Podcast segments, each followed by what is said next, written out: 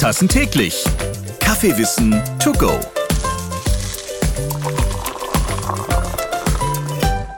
Jetzt wird es ganz sanft mit Karina und Benjamin. Die beiden wollen aber nicht kuscheln. Von mir aus nach dieser Podcast-Folge.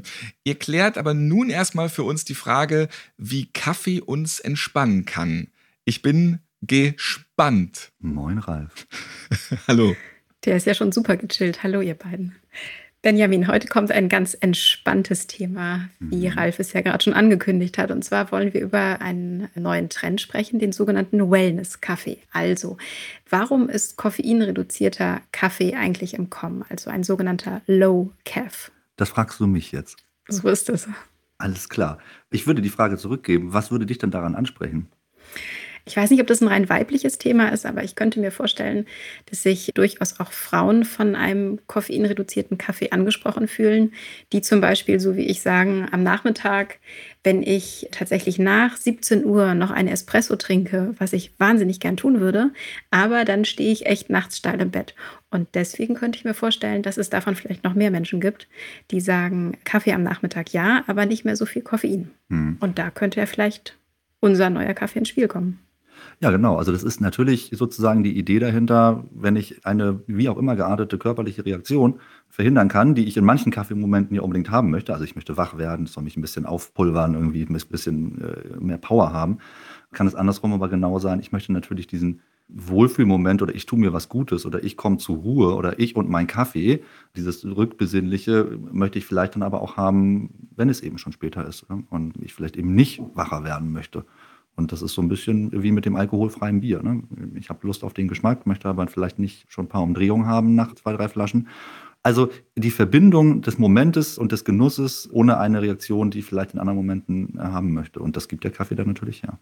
Gibt es denn bei dir Momente am Tag, wo du sagst, da entspannst du dich besonders mit Kaffee und mit Kaffee trinken? Oder hm. ist Kaffee für dich tatsächlich mehr das Aufputschmittel, in Anführungszeichen?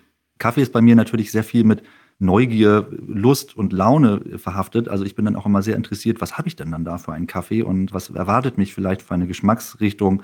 Und von daher ist es eigentlich eher selten, dass ich Kaffee so als nebenbei Produkt mittrinke, weil sich sofort die Frage für mich immer stellt, ähm, wie ist denn hier der Körper, wie ist denn hier die Säure, ist der gut balanciert?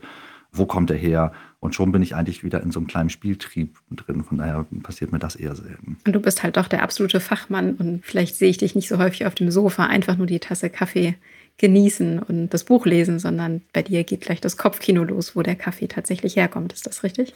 Das ist richtig. Wenn ich auf dem Sofa ein Buch lese und genieße, dann ist es meistens doch eher Wein, den ich in der Hand habe.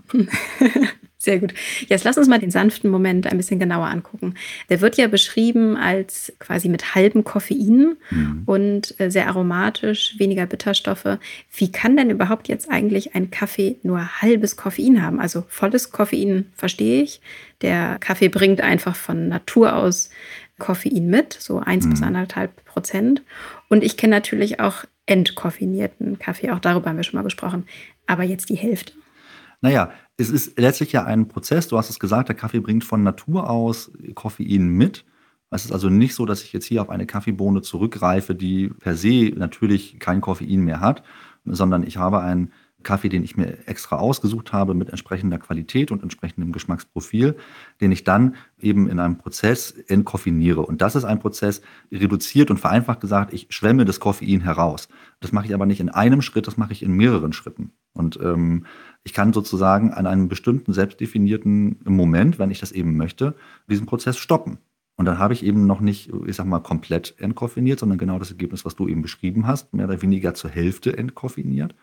Und habe dann genau den Effekt, den ich haben möchte. Und habe selber in der Hand, wie viel Koffein möchte ich denn eigentlich noch drin haben und wie wirkt sich das dann auch am Ende auf das Tassenprofil aus. Und das haben wir getan.